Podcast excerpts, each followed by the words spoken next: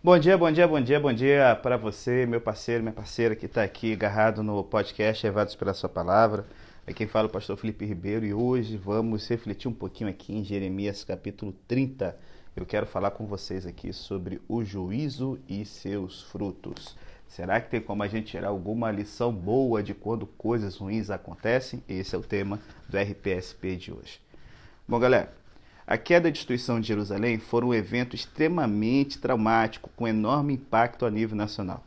Talvez a gente possa comparar é, essa desgraça que aconteceu sobre a nação com um violento assalto à sua residência, onde os assaltantes eles abusam sexualmente, fisicamente é, dos seus parentes e fazem uma chacina indiscriminada, matando boa parte deles e deixando você e outros com vida.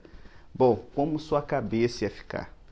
É isso mais ou menos que está acontecendo aqui. A gente tem o fim do país, a derrubada do templo, a desolação em Jerusalém e, sem dúvida, os sobreviventes foram forçados a repensar toda a sua vida. Ficava finalmente de uma forma muito clara que os verdadeiros profetas, como Jeremias e Ezequiel e outros, falaram a verdade da parte de Deus, e não aqueles falsos profetas como Ananias, que sempre garantiam que tudo iria terminar bem.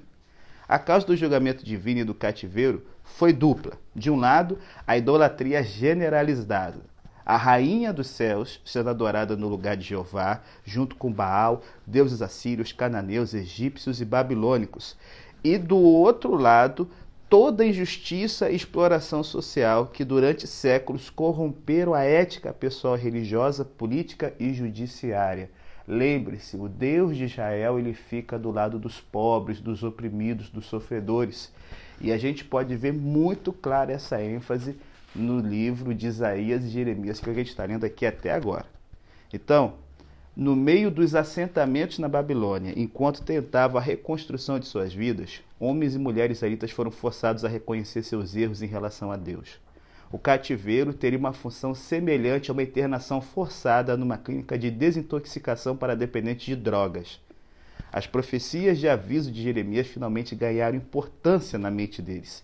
E nessa caída em si, certamente começou um esforço comunitário para resgatar o que as profecias ensinaram e voltar a examinar a lei de Deus. Como não tinham mais liberdade total para se reunir e contar as histórias de seus patriarcas, e também porque a língua dos babilônicos já estava ganhando terreno com a nova geração, era agora especialmente importante terem tudo registrado por escrito. Uma volta à palavra de Deus os leva a pôr em ordem os relatos, escrever o que até então só haviam ouvido, organizar os livros.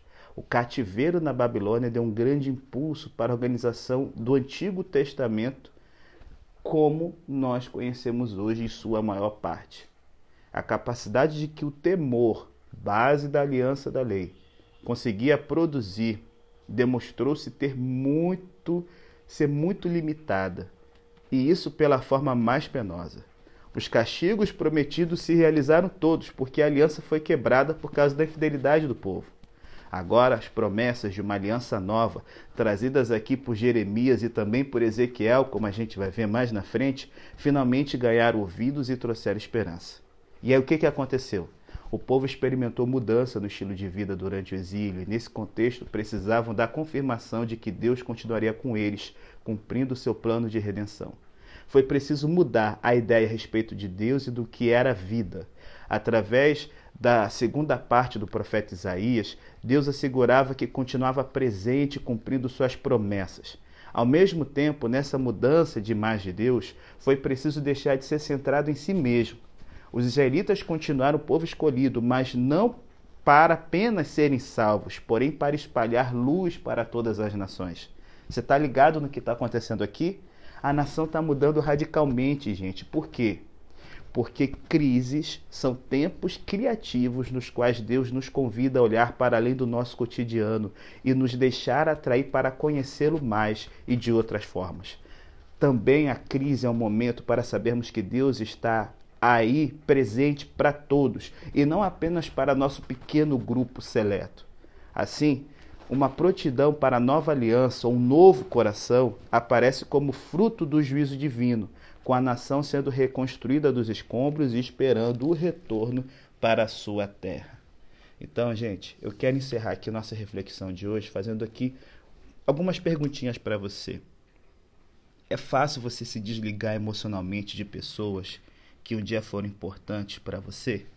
Eu sei que o exílio dói, eu sei que a gente passar ali pelo cadinho da aflição por causa do nosso pecado dói.